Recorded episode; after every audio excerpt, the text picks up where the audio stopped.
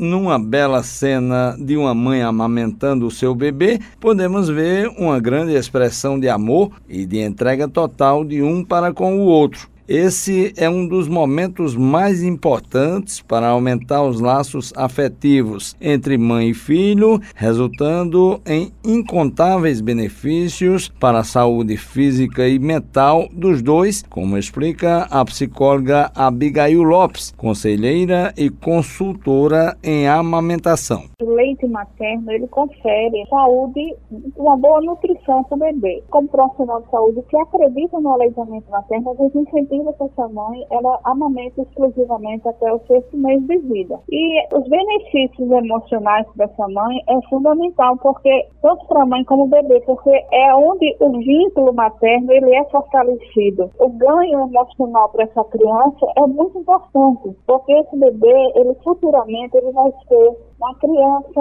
um adolescente e um adulto mais equilibrado emocionalmente. A jornalista Isis Vilarim, mãe do pequeno José Arthur, de 10 meses, conta sua experiência com a amamentação e diz que isso é algo que ela já sonhava para a sua vida. Desde antes de engravidar, eu sempre sonhei, sempre quis amamentar quando eu viesse a ter um filho. E eu sempre pedi muito a Deus que me desse essa oportunidade, porque eu tendo essa oportunidade oportunidade, eu ia honrar e não iria desistir. E assim, a importância da amamentação, né, exclusivamente até os seis meses, não é só bom para o bebê, também é para a mãe, que recebe diversos benefícios. Geralmente, quando a gente fala de amamentação, o foco é sempre a saúde do bebê, mas a mãe também recebe muitos, muitos benefícios. Além de reduzir, né, comprovado cientificamente, em 13% a mortalidade até os 5 anos, a amamentação evita muitas doenças. A psicóloga Abigail Lopes afirma que algumas dúvidas sempre pairam sobre as mães em relação a esse gesto que deve ser encarado como algo natural, como ele realmente é. Primeiro que o leite é fraco. E o leite materno ele não é fraco